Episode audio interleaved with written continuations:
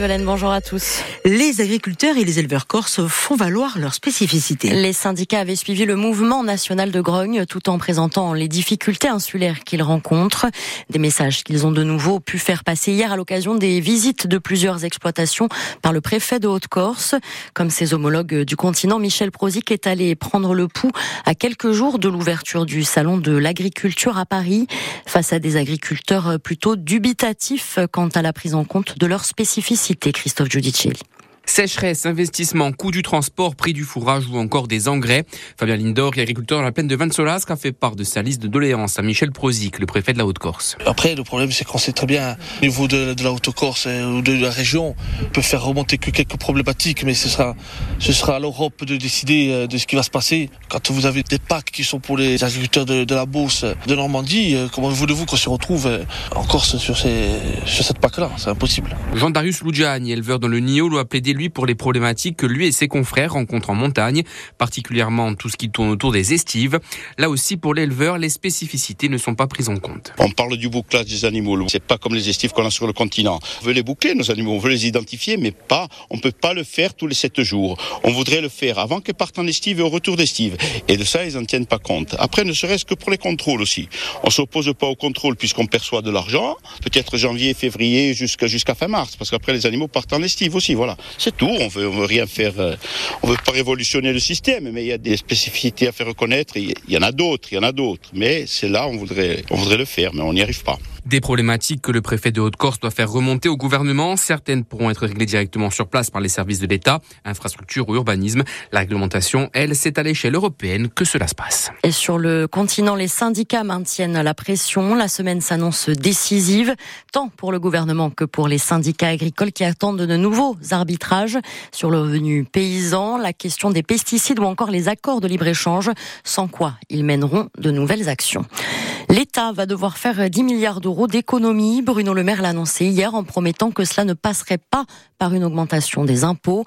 Le ministre de l'économie a notamment précisé que 5 milliards seraient pris sur le budget de fonctionnement des ministères. On va parler à présent transport maritime dans ce journal. Avec la méridionale qui ouvre à partir du 6 avril une nouvelle ligne entre Toulon et l'île Rousse. Cette annonce suscite depuis une dizaine de jours de vives inquiétudes chez les syndicats. Pour la CGT des marins et le syndicat autonome de la marine marchande.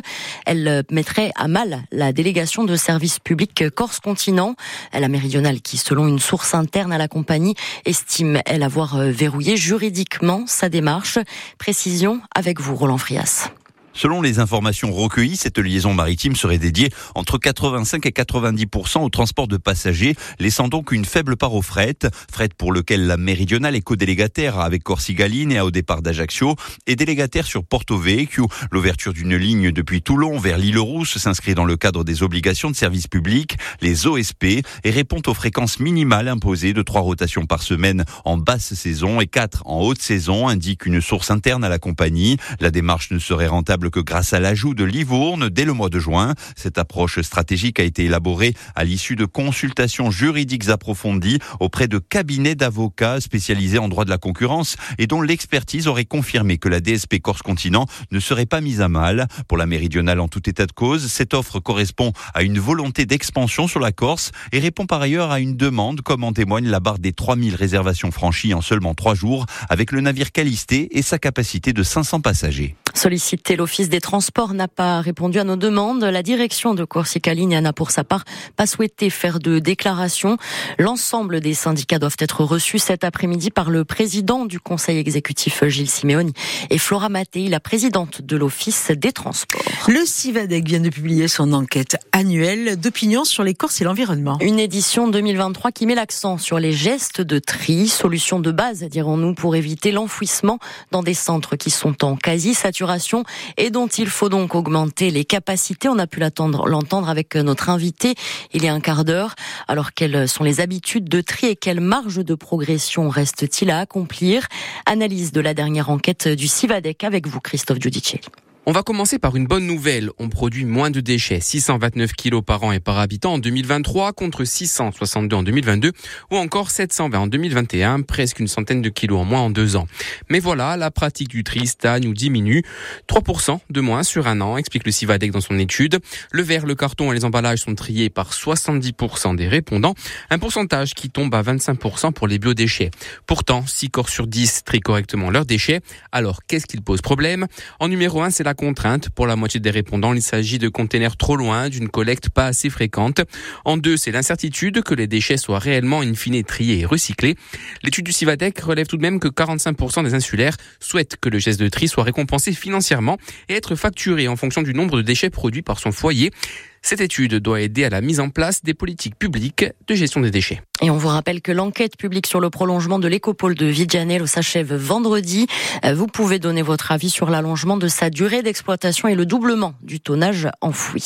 Prenons la route vers le bord de mer. Euh, la saison des oursinades est ouverte. Et il faut en profiter rapidement car elle est de courte durée jusqu'au 15 avril. Si vous êtes pêcheur de loisirs, vous pourrez prélever deux douzaines par pêcheur par jour. Pour les professionnels, c'est 500 par bateau et par semaine taille minimum 5 cm sans les piquants évidemment. Autant de mesures qui sont contrôlées par la préfecture maritime et la gendarmerie qui menait une mission conjointe ce week-end que vous avez suivi, Léria Maria Mousse deux douzaines par plongeur. Paul-José Fortini, agent de contrôle de la DMLC dans le sud de la Corse. Pas par rapport au nombre de personnes. Ah non. C'est deux douzaines par plongeur. Oui. Et si demain il y a quatre plongeurs, c'est pour un maximum de sept douzaines. Au-delà, pour les oursinades, il faut acheter un pêcheur. Acheter un pêcheur Eh oui. Comme ce pêcheur originaire de Porto Vecchio, la plupart des plaisanciers savent qu'il y a une réglementation, mais elle reste un peu floue. Deux douzaines par pêcheur. Par pêcheur.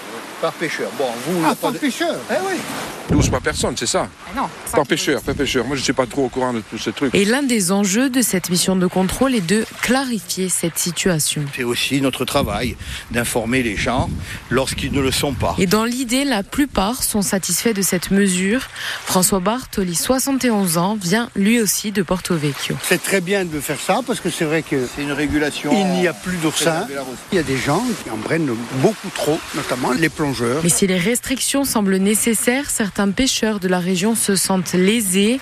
Pour eux, c'est le commerce qui devrait être davantage contrôlé. Mon père m'a mené ici et maintenant je vois que j'arrive me manger quatre oursins et il y a les gendarmes. Je comprends plus rien. Une incompréhension qui risque de persister car la pêche aux oursins pourrait bien être complètement interdite ces prochaines années. D'ici là, on a jusqu'au 15 avril pour en profiter, vous l'aurez compris, avec modération.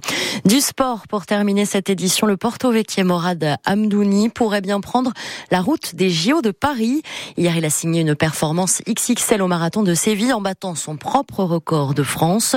Il a terminé à la deuxième place en 2 heures, 3 minutes et 47 secondes. La France devra présenter trois coureurs au JO de Paris.